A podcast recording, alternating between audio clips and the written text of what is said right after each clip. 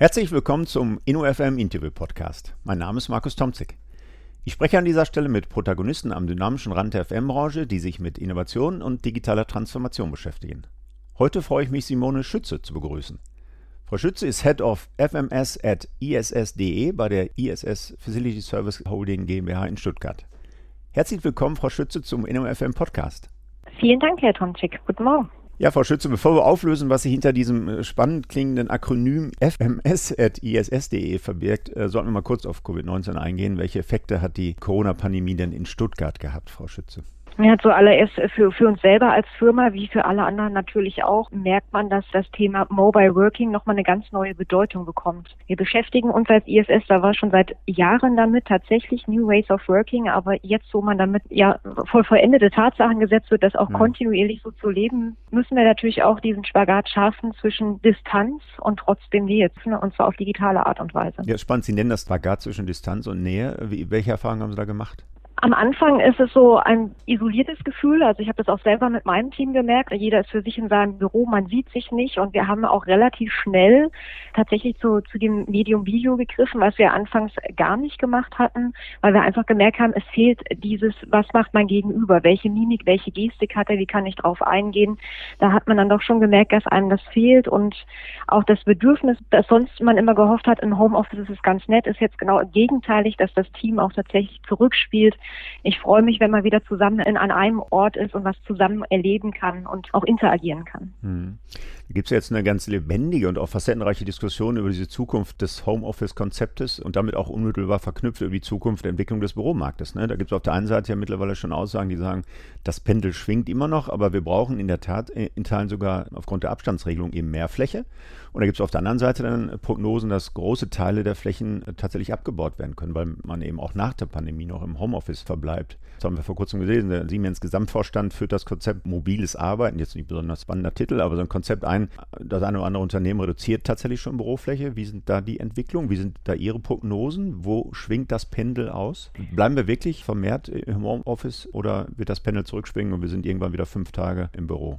Naja, zum einen, wenn wir uns die aktuelle Lage anschauen, also allein die Nachrichten von heute und sehen, dass die Pandemie uns relativ schnell wieder einholt und eher mit steigenden Zahlen ereilt und somit auch nochmal den Druck weiterhin ausübt, diese bestehenden Regeln einzuhalten, wird beides sicherlich greifen. Also ich, ich glaube sehr wohl, wenn man den Markt beobachtet, dass wir Büroflächen mittelfristig reduziert sehen am Markt. Zum anderen wird Homeoffice aus meiner Sicht stabil bleiben. Ich denke auch, dass wir, oder wir sehen es jetzt auch, dass Coworking Spaces auch ein, eine größere Bedeutung bekommt. Also wir selber richten uns ja jetzt hier im Unternehmen auch entsprechend aus, haben jetzt auch eine neue Kooperation getroffen, um genau dort auch den Firmen draußen Unterstützung zu geben. Wie kann ich mich in Coworking-Bereichen einsetzen? Wie kann ich meine Arbeitsfläche auch mit anderen Firmen teilen? Um dem entgegenzuwirken, was jetzt gerade praktiziert wird. Mhm. Spannend ist die Frage eigentlich, wie kann man feststellen, mit welchen Instrumentarien, ob die Unternehmen überhaupt geeignet sind für das Konzept des Homeoffice? Ist die Frage geklärt oder ist das eine Ad-Hoc-Bauchentscheidung oder wie wird das instrumentell unterstützt? Haben Sie da Erfahrungen oder Gespräche mit den Kunden oder vielleicht auch mit der eigenen Unternehmung der ESS?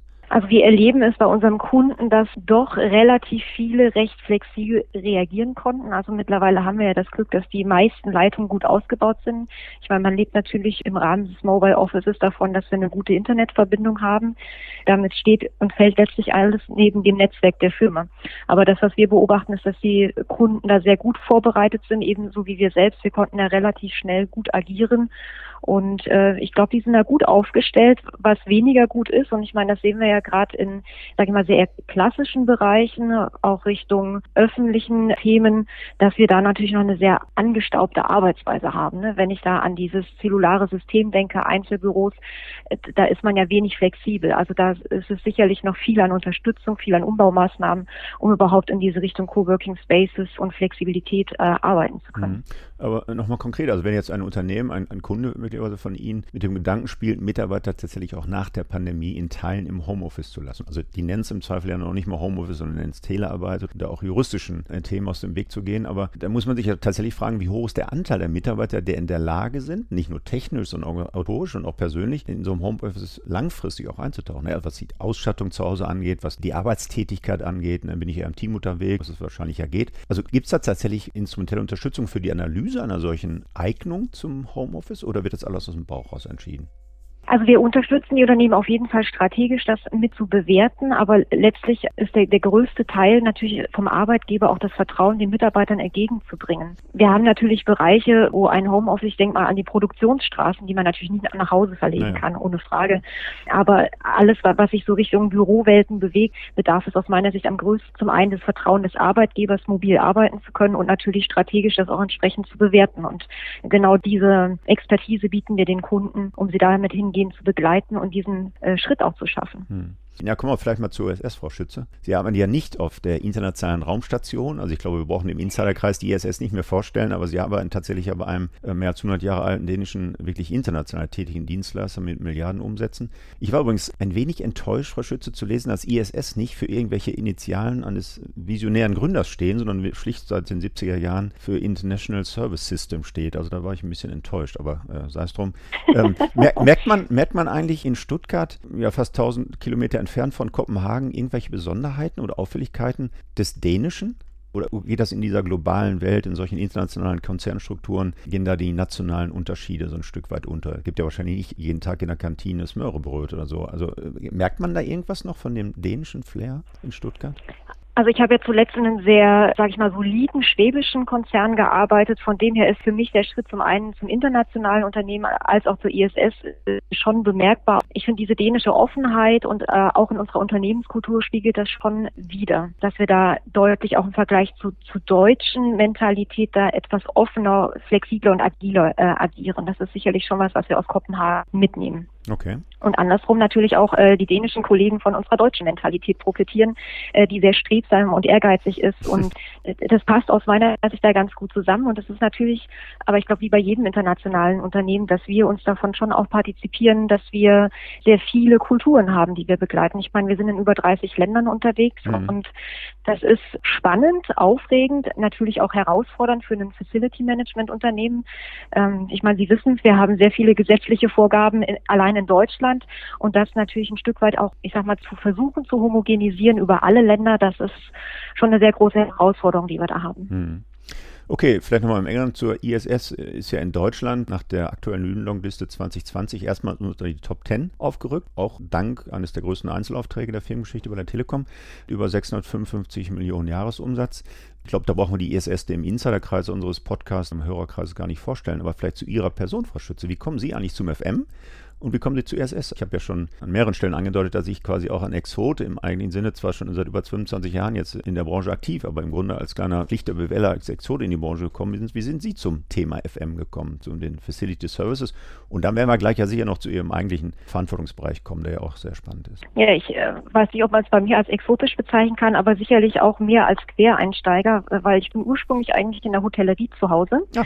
Also ich habe äh, gelernt im Hotelmanagement und bin da sozusagen, habe da meine ersten Schritte im Dienstleistungsbereich gemacht und habe da auch für mich relativ früh erkannt, dass ich eigentlich so einen Dienstleistungsgedanke in mir trage und das auch sicherlich mich in jeglicher Form und in jeglicher beruflicher Laufbahn begleitet und habe dann mich weitergebildet zum Eventmanager und von dort aus sozusagen auch den Sprung von der Hotellerie in, in die Industrie geschafft und habe da auch über zehn Jahre tätig und da habe ich sozusagen die erste Berührung zum CFM-Bereich bekommen. Das ist manchmal, wie man so sagt, wie die Jungfrau zum Kind gekommen ist, kam ich zum Thema CFM, äh, weil seinerzeit, ich, das war noch relativ kurz, nachdem ich angefangen hatte, war das Thema, dass CFM ausgeschrieben war und wir diese Software zu der Zeit einkaufen wollten. Und wir waren schon in der Shortlist, hatten dort ja die CFM-Anbieter betrachtet und habe da sozusagen, sage ich mal, fast von Kindesbeinen auf mitbekommen, wie es ist, eine CFM-Software mit auszuschreiben, zu bewerten, zu implementieren in einem Unternehmen, äh, was auch 12.000 Mitarbeiter in Deutschland hat, hm. das sozusagen an den Mann zu bringen. Und habe auch in dem Zuge, ähm, also in so einem Konzern hat man viele Möglichkeiten. Wir hatten da auch das Thema Outsourcing. Äh, wir haben Einzelbereiche outgesourced, auch da das Thema Dienstleistersteuerung. Das heißt, ich kenne eigentlich die andere Seite und habe das äh, über die letzten Jahre stark begleitet. Äh, Im letzten Unternehmen auch das Thema Neubau mitgemacht. Dort ist ein Campus im Aufbau gewesen, wo man auch entsprechend neue Bereiche gestalten konnte. Mhm. Und somit habe ich da eigentlich eine sehr breite Palette mitgenommen in die ISS-Welt, in der ich jetzt aber auch schon wieder zwei Jahre bin und habe mich da aber tatsächlich mit meinem Team auf das Thema CSM CFM bzw. Facility Management Systeme äh, spezialisiert. Mhm.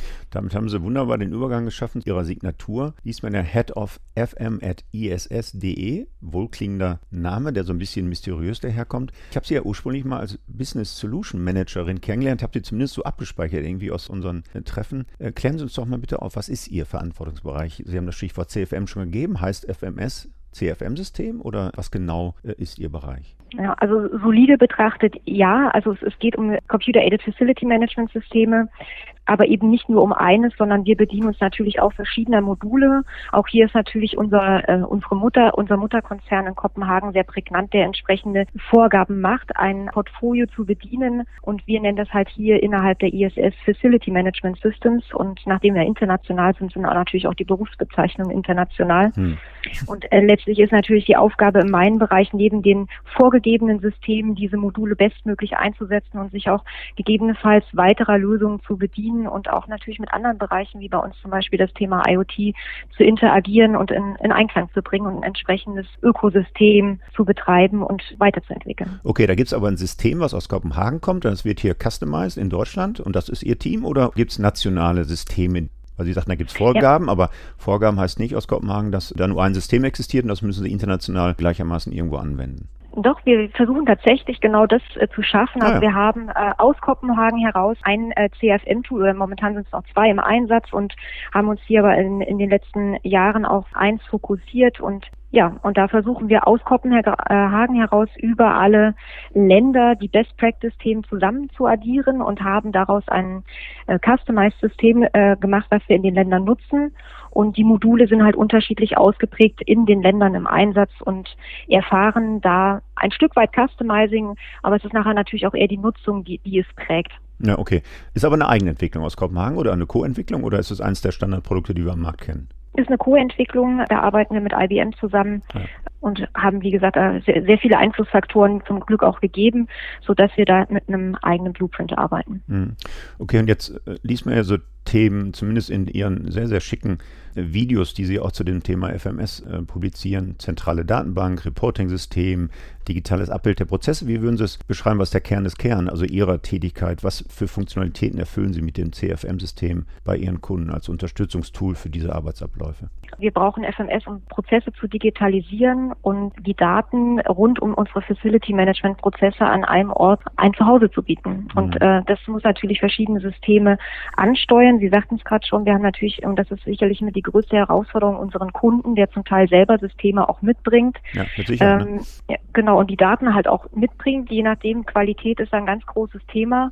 Und wir natürlich die Daten benötigen, um unsere eigenen Prozesse zu steuern. Jetzt machen wir ähm, als Innovationsforscher immer wieder die Erfahrung, dass bei allen Digitalisierungsbemühungen und Bemühungen, Neues einzuführen, die immer der und wahrscheinlich auch bei der Systementwicklung solcher Tools und der Anwendung ja auch die Mitarbeiter eingebunden werden müssen. Wie sind da Ihre Erfahrungen? Geben Sie uns mal einen Einblick in Ihre Welten. Wie wichtig ist da der User? Wie wichtig ist da der Anwender? Auch beim Kunden, aber auch äh, intern bei der ISS?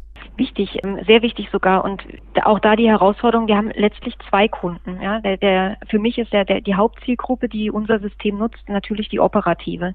Der Hausmeister, die äh, Damen, die die Reinigung durchführen, Techniker und so weiter, das sind ja die ersten Nutzer. Und wenn die unsere, unsere Oberfläche sauber, konsequent und smart nutzen können, dann hat natürlich auch unser Kunde den entsprechenden Mehrwert dieser Digitalisierung. Und somit ist die Herausforderung in allererster Linie der unserer Operativen das System so zur Verfügung zu stellen, dass es sehr intuitiv arbeiten kann und ich wirklich, äh, wir nennen das End-to-End, -End, also wirklich von, von einem Punkt zum anderen durchgängig mich in einer Oberfläche oder in einem Zusammenspiel von Schnittstellen bewegen kann, sodass unser Kunde nachher sehr transparent eine Übersicht hat über unser Leistungsportfolio, über unser Leistungsversprechen und entsprechend KPIs auch entsprechend steuern kann über Dashboards. Hm. Genau, ich war ja mal in Ihrer, wie sagt man, Deutschland Hauptverwaltung in Düsseldorf, ist, schon eine Zeit her, aber da war sie noch relativ neu, ich glaube, sie ist erst zwei, drei Jahre alt. Durfte mir diese neuen Arbeitswelten ISS seinerzeit anschauen, da waren ja so große Monitore mit Dashboards, ganz beeindruckende Darstellung von entsprechenden Kennzahlen. Können Sie uns Beispiele geben für digitale Technologien, die da eingesetzt werden und die dann auch in der Verknüpfung mit Ihrem FMS-System einen Mehrwert bieten für interne und externe Kundenanstellen? Mit welchen Effekten? Das sind ja alles keine Selbstläufer. Also die Projekte müssen ja alle irgendwann in das reale Leben überführt werden und zumindest das den Anschein gemacht, dass damals in Düsseldorf ja, ich glaube, es trägt ja auch den Namen The Lab,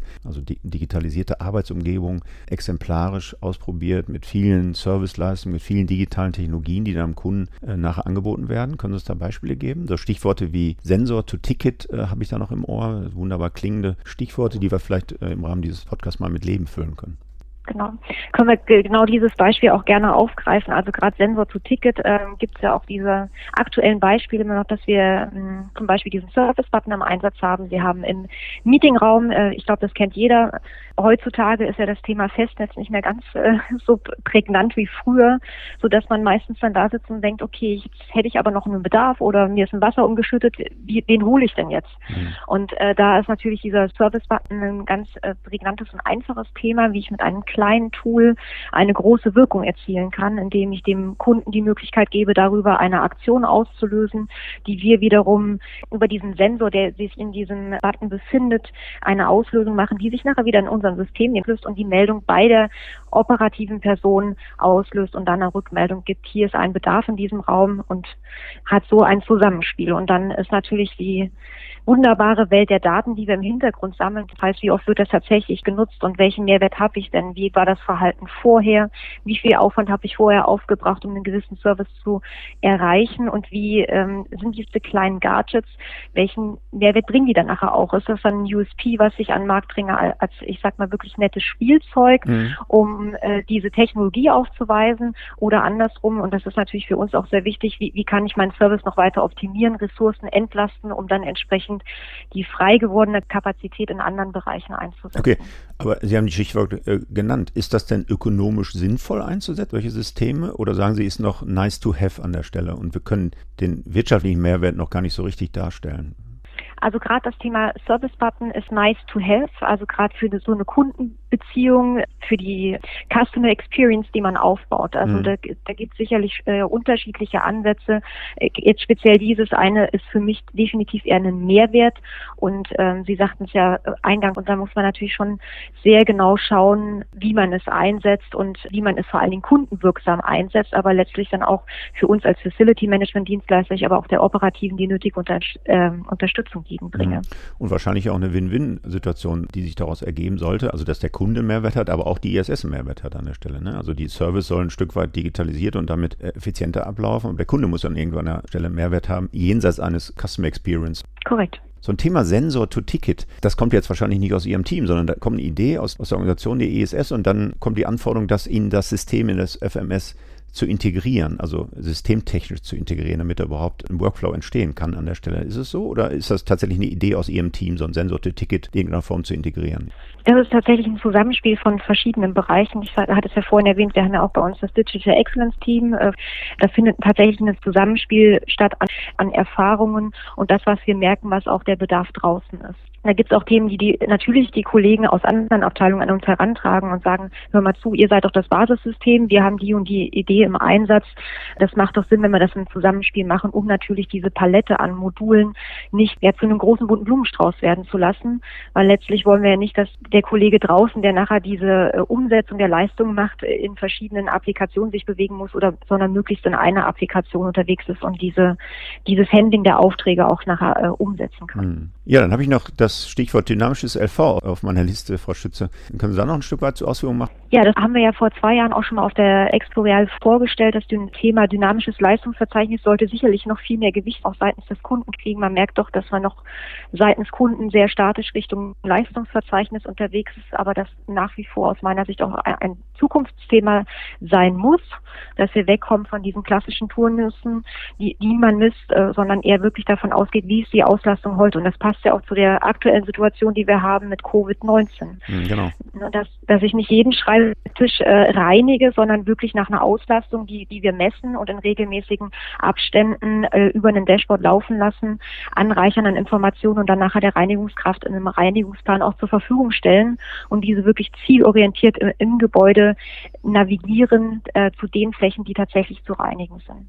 Dann haben wir aber eine große Herausforderung für die Personaldisposition. Ne? Also der, der, große Vorteil von einem tätigkeitsorientierten LV mit den entsprechenden Rhythmen ist ja, wenn, da können wir Routen festlegen. Wenn wir so ein dynamisches LV haben, müssen wir da ganz andere Anforderungen erfüllen im Bereich der Personaldisposition ne? auf Seiten der ausführenden Servicekräfte. Definitiv. Also wir haben auch ein Projekt Dynamic Scheduling, was da sicherlich auch einhergeht. Also sprich wirklich diese dynamische Planung, die zum Teil sich auch täglich ändern kann, versus der Herausforderung, dass ein Mitarbeiter sich natürlich gerne eher an gewohnten Abläufen orientieren möchte. Das mhm. heißt, wir haben da auch die große Herausforderung, unsere Kolleginnen und Kollegen da an eine viel flexiblere Arbeitsweise heranzubringen und nicht zu sagen, okay, heute weiß ich genau, erst die erste, dann die zweite, dann die dritte Etage, sondern dass wir ähm, zukünftig da auch viel mehr in flexiblere Arbeitsaufträge die Kollegen heranführen müssen. Mhm. Aber wahrscheinlich hat auch diese Flexibilität auch Grenzen. Also ich stelle mir immer vor, wenn die, diese berühmten Beispiele von Sensoren, die die Abstände messen und der misst dann, dass kein Papier mehr im Papierhalter ist oder kein Papierhandtuch mehr im Papierhalter ist, dann wird die Servicekraft ja nicht direkt dahin rennen und eine Stapel Papiertücher nachlegen. Also wenn sie nur reagiert auf Sensoren, dann wird die Organisation gar nicht mehr zu planen sein. Also ich kann mir das als schlichter Beweller kaum vorstellen, ob die Sensorik da wirklich so ein großer Mehrwert bietet ob das ein Seifenspender ist oder Papierantücher oder so. Ist das wirklich in der Praxis so, dass die Sensoren da schon einen Mehrwert bieten und dann auch zu Ende gedacht ein dynamisches LV überhaupt ermöglichen? Oder wird das im Regelbetrieb tatsächlich noch nicht so realisiert?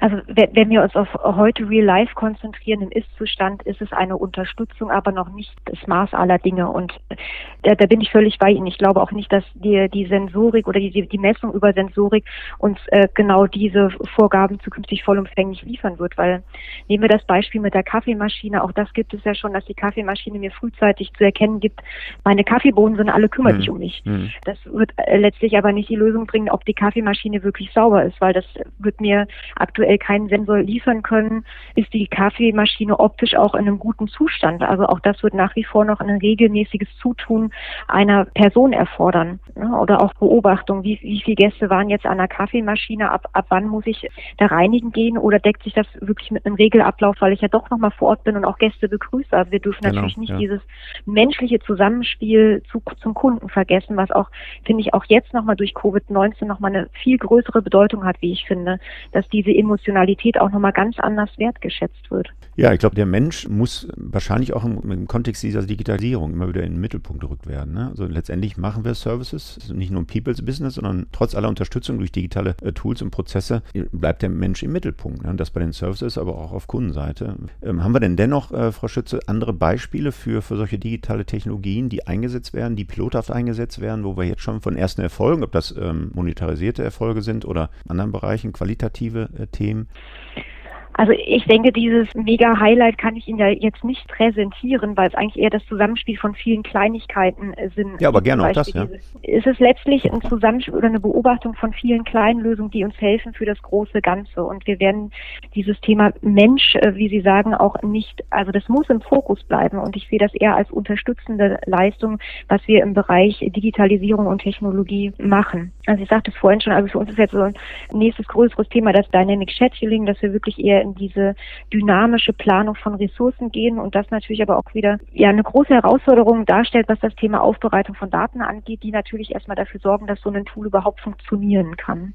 Und ähm, das ist jetzt so eine Herausforderung, mit der wir uns gerade auseinandersetzen, weil letztlich brauchen wir auch hier wieder diesen Input und die Erfahrungswerte eines Mitarbeiters, der Einschätzung geben kann, wie lange dauern Aufträge, welche Aufträge muss ich wo erbringen, wie sind Fahrzeiten, das sind ja alles Sachen, die ich in einem äh, gesunden Zusammenspiel bringen muss, damit damit ich überhaupt so einen Algorithmus erstmal aufsetzen kann. Äh, wie sieht es denn auch auf Kundenseite aus, Frau Schütze, wenn Sie jetzt mit neuen Ideen, mit innovativen Anwendungen und Service ähm, auf ihn zulaufen? Wie groß ist die Bereitschaft, überhaupt dann Neues äh, zu wagen an der Stelle? Oder müssen Sie es wirklich erstmal wieder in Düsseldorf in der Theodorstraße ausprobieren und dann sagen, so, wir haben den Mehrwert hier äh, nachgewiesen? Wie aufnahmebereit ist so ein System beim Kunden, um wirklich tatsächlich jetzt Themen auszuprobieren, deren Mehrwert jetzt noch nicht so ohne weiteres ad hoc nachweisbar ist? Also grundsätzlich sind die Kunden zu diesen Tools, die wir anbieten, sehr aufnahmebereit, wollen auch gerne mitgestalten. Also auch das ist, was wir immer wieder sehen, dass okay. man gerne Sachen mitbegleitet und mit ausbauen möchte und gerne auch da mal als Pionier hervorgeht. Es gibt aber auch genauso diese konservativen Bereiche, die sich auch wirklich auf dieses äh, globale äh, Produktportfolio, was wir anbieten, gerne verlassen und sagen, okay, das, was ihr global habt, das passt für mich. Äh, experimentiert bitte nicht zusätzliches, gerade in größeren Unternehmen, wenn wir Richtung Betriebsrat denken und Gremien, durch die das erstmal durchlaufen muss, erfahren wir auch das, dass man da möglichst konservativ unterwegs ist. Und wir haben aber auch, und das ist natürlich die große Spielwiese, Kunden, die noch sehr weit zurückliegen und in der Arbeitsweise äh, oder in Arbeitswelten eher Richtung 60er, 70er Jahre noch mal in Anführungsstrichen stehen geblieben mhm. sind, einfach weil das der, der ihr Kerngeschäft ganz woanders liegt und wie die natürlich da auch erstmal mit begleiten noch in, in diesem Weg der Digitalisierung und Aufbau, dass so eine digitale Arbeitsweise überhaupt möglich ist. Mhm, genau, das ist ja ein schönes Stichwort. Wir brauchen erstmal digitale Daten, um solche Prozesse überhaupt zu entwickeln. Erzähle da nicht aus dem Nähkästchen, aber wir sind ja gerade bei uns in der Hochschule auch in dem Bereich, dass wir eben so einen digitalen Zwilling aufnehmen. Also wir haben da so einen Scan jetzt bei Pfingsten gemacht, aber wir können den noch gar nicht nutzen, weil wir haben auch gar nicht das Umsystem, um das wirklich umfänglich dann nachher tatsächlich nutzen zu können. Das Thema BIM in Betrieb kommt ja immer mit rein. Ne? Liegen digitale Daten vor oder haben wir nur im Archiv irgendwo irgendwelche Aktenordner? Was für eine Perspektive haben Sie auf das Thema BIM im Betrieb? Also ich meine, die Architekten und Ingenieure, da gibt es, glaube ich, genug Projekte mittlerweile im Neubaubereich, aber die ganzen alten Bestandsbauten, auch die Systeme, die Sie gerade beschrieben aus den 70er Jahren, da sind ja keine digitalen äh, Daten, liegen ja davor. Wie können wir da den Schritt hinbekommen, dass wir tatsächlich dann ein digitales Helpdesk gewinnbringend einführen können? Also das wäre, um ehrlich zu sein, genau so ein Produkt, was ich suchen würde, was es uns leichter macht, weil was wir sehen ist, natürlich BIM ist, in Neubauten ist das ein gutes Tool zum Einsatz und da habe ich sicherlich auch nochmal eher die Möglichkeit, auch was das Monetär angeht, zur Diskussion zu stellen. Aber bei Bestandsobjekten ist die Erfahrung, die wir hier machen, dass es dann eher zu kostenspielig ist und nicht zum Tragen kommt. Aber andersrum der, Aufwand noch nicht deutlich genug ähm, aufgezeigt wird, was es heißt, Gebäude digital zu erfassen. Und ich aber andersrum genau das brauche, um, um Systeme zu betreiben. Das ist mhm. ein ganz klassisches Beispiel. Wenn ich natürlich irgendwo einen Auftrag erfasse, muss ich ja dem System erstmal erklären, wo sitzt denn der Herr Tomzig, dass er sagt, er hat dann einen Bedarf. Ne? Das muss ich einem System erstmal alles beibringen. Das bekommt es ja nicht von allein. Und das ist genau auch eines der Herausforderungen, die wir haben, ne? die, diese Daten erst erstmal zu bekommen und aufzubauen und andersrum die natürlich auch am Leben zu erhalten, diese nachhaltig zu gestalten. Nicht jedes Unternehmen hat einen äh, Flächenmanager, der sich diesen Themen angibt und das auch entsprechend am Leben erhält, damit man auch langfristig mit Daten arbeiten kann, die ja nachher doch so wertvoll sind für diverse Analysen, um Trends zu erkennen, um dann auch entsprechend wiederum Maßnahmen abzuleiten, um den Kunden da auch ganzheitlich in seinem Lebenszyklus zu begleiten. Ja, wir sprechen im Innovationsmanagement-Bereich immer davon, dass wir die Barrierenanalyse eben zur Pflicht machen in solchen Prozessen. Ne? Also nicht das, was technisch machbar ist, sondern das, was möglich ist im System ähm, zusammen mit dem Kunden. Ne? Und da müssen wir ernst nehmen, dass vieles eben sehr, sehr analog ist und der Sprung zur digitalen Welt meist so aufwendig ist, dass sich das ja kaum lohnt an der Stelle. Ne? Das heißt, da sind schon noch ein paar Hürden zu überwinden, um diese digitale Transformation, die wir alle ja in unseren schönen bunten Flyern äh, propagieren an der Stelle, aber wirklich äh, ans Leben zu bekommen. Ne? Also ich, ich glaube, da ist noch ein weiter Weg zu gehen. Äh, Frau Schütze, für heute finde ich ganz spannend, welchen Einblick Sie uns gegeben haben aus, der ISS-Welt, aus Ihrer Welt äh, rund um das FMSC-Thema. Ganz spannend. Herzlichen Dank, Frau Schütze, für diese Einblicke. Ich wünsche Ihnen, dass wir in Stuttgart, aber auch hier im Ruhrgebiet keinen erneuten Lockdown haben, dass wir hier vernünftig in den nächsten Monate wieder in den einigermaßen in den Regelbetrieb zurückfinden. Und dann sind wir mal gemeinsam gespannt, wie das Pendel ausschlägt. Ob wir zwei, drei oder gar keinen Tag im Homeoffice sitzen. Ich bin da ganz gespannt und auch hin und her gerissen, was ich mir denn für meine persönliche Arbeitsumgebung wünsche. Äh, zunächst mal auf jeden Fall herzlichen Dank für diesen interessanten Podcast, Frau Schütze. Vielen Dank, Herr Tomczyk, auch für die Einladung und für das äh, sehr angenehme Gespräch. Ja, danke Bleiben Ihnen. Sie gesund. Ja, das war der ENOFM Podcast mit Simone Schütze. Wir hören uns wieder in 14 Tagen. Am besten gleich auf einer der üblichen Plattformen Spotify, iTunes oder Deezer, Soundcloud und anderen abonnieren. Und dann wird die nächste Folge an einem Freitag um 8 Uhr gleich angezeigt. Bis dahin wünsche ich Glück auf und bleiben Sie gesund.